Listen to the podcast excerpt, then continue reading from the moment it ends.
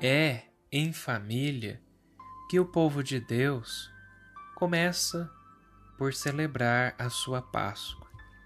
Segundo a tradição, cada família judaica, reunida à mesa na festa da Páscoa, come o cordeiro assado, fazendo memória da libertação dos israelitas da escravidão do Egito.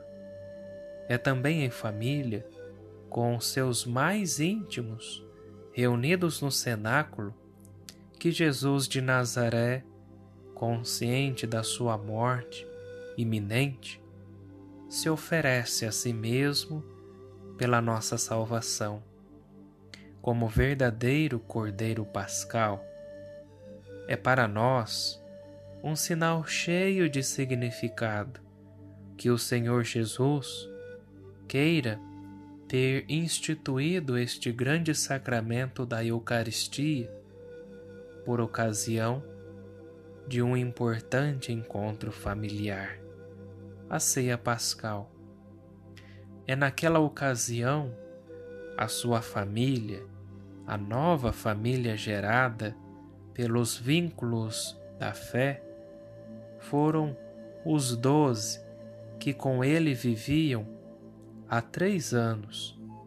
Dessa família, ainda em germe, reunida à volta da mesa sagrada do Cordeiro Pascal, nascerá a Igreja, essa grande e nova família, reunida e nutrida à volta da mesa da Eucaristia.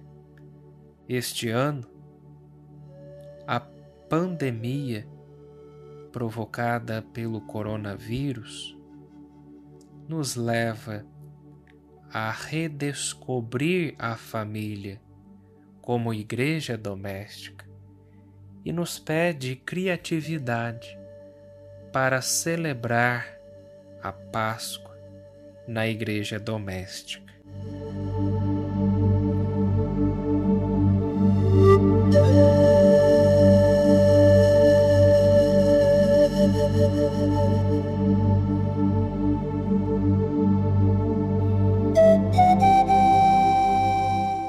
Escuta essa passagem do Evangelho de Jesus Cristo segundo João.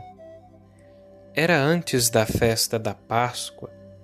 Jesus sabia que tinha chegado a sua hora de passar deste mundo para o Pai.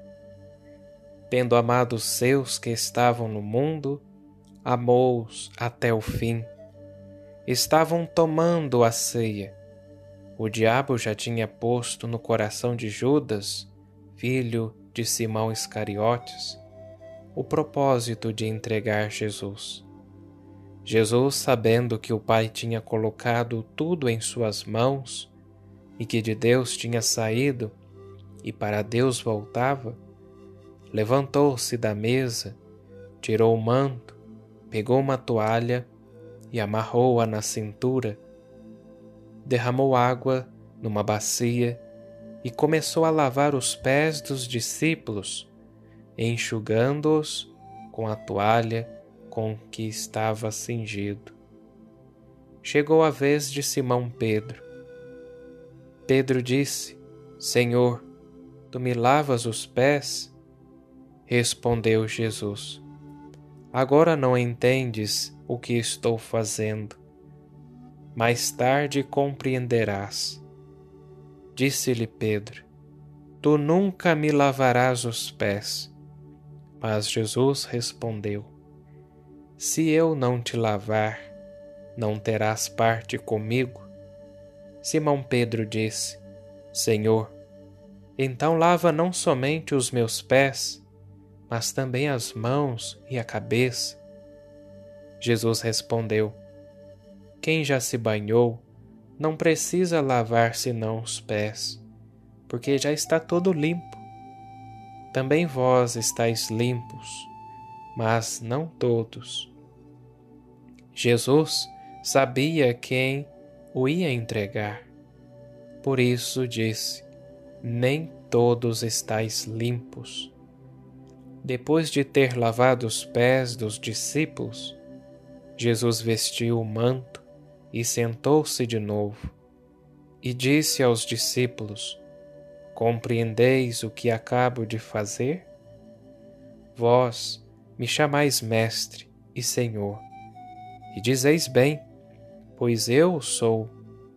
Portanto, se eu, o Senhor e Mestre, vos lavei os pés, também vós deveis lavar os pés uns dos outros. Dei-vos exemplo, para que façais a mesma coisa que eu fiz.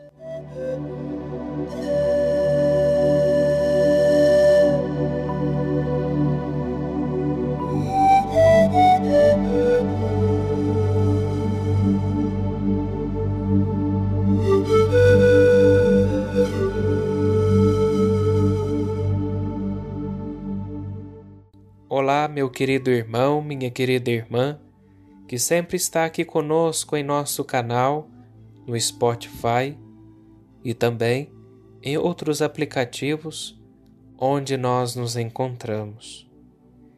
É na família que o povo de Deus começa por celebrar a sua Páscoa. E este ano de 2020 não está sendo diferente por conta da pandemia do coronavírus, somos convidados e levados a redescobrirmos a família como igreja doméstica. E dessa forma, somos convocados a utilizarmos da criatividade para celebrarmos este tríduo pascal que se inicia hoje com toda esta dinâmica, com toda esta pedagogia da liturgia da nossa igreja.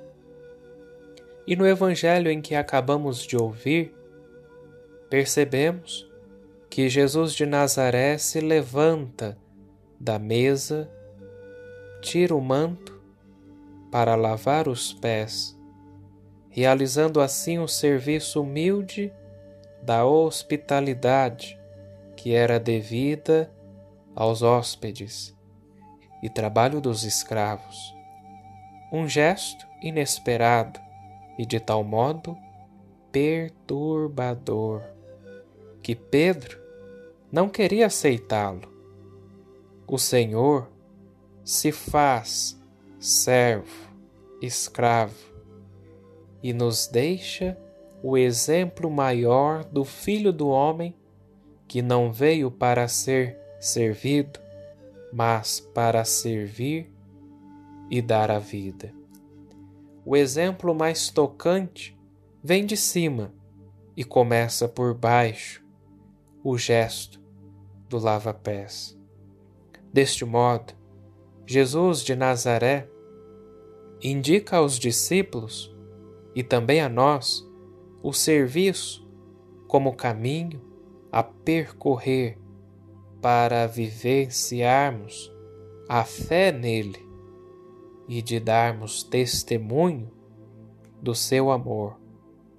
Lavando os pés aos apóstolos, Jesus de Nazaré quis revelar o modo de agir de Deus em relação a nós e dar o exemplo do seu mandamento novo, de nos amarmos uns aos outros como ele nos amou, ou seja, dando a vida por nós. Deus nos salvou, servindo-nos, servindo-nos. Geralmente, pensamos que somos nós que servimos a Deus mas não. Foi Ele que nos serviu gratuitamente porque nos amou primeiro. É difícil amar sem ser amado, e é ainda mais difícil servir se não nos deixamos servir por Deus. Neste Jesus de Nazaré, que ao lavar os pés realiza a tarefa do escravo, se revela já como sinal profético o rosto do Filho de Deus, que não se valeu da sua condição divina, mas assumiu a condição de servo, aparecendo como um homem, humilhou-se ainda mais até a morte e morte de cruz. Hoje, contemplamo-lo como servo de Deus, que lava os pés aos discípulos. Amanhã, Sexta-feira Santa, ele será a nós apresentado como o servo sofredor e vitorioso. No domingo de Páscoa, ele aparecerá a nós como servo glorificado, que passou fazendo bem e a quem Deus ressuscitou dos mortos, sempre o Cristo, servo de Deus. E o exemplo de Jesus de Nazaré se torna para nós um mandato. Como eu vos fiz, fazei o vós também. Associando a este gesto o mandamento novo do amor. Deste modo, o exemplo de Jesus de Nazaré e o mandamento novo do amor nos ensina a não lutarmos pelo, pelo primeiro lugar, pelos lugares de poder, a não procurarmos o primeiro lugar nas mesas das nossas importâncias e senhorias. Aprendamos com Jesus de Nazaré a lutar pela toalha a lutar pelo serviço. Não teremos problemas com a concorrência. O drama que estamos a atravessar neste período de pandemia nos impele a redescobrirmos que a vida não serve se não se serve, porque a vida se mede pelo amor. Olhai bem para os verdadeiros heróis que vêm à luz nestes dias de pandemia. Não são aqueles que têm fama, dinheiro e sucesso, mas aqueles que se oferecem para servir os outros. São pessoas comuns que habitualmente são esquecidas, que não aparecem nas manchetes dos jornais e da grande imprensa nem nas grandes passarelas do último espetáculo, mas que hoje estão, sem dúvida, a escrever os acontecimentos decisivos da história humana.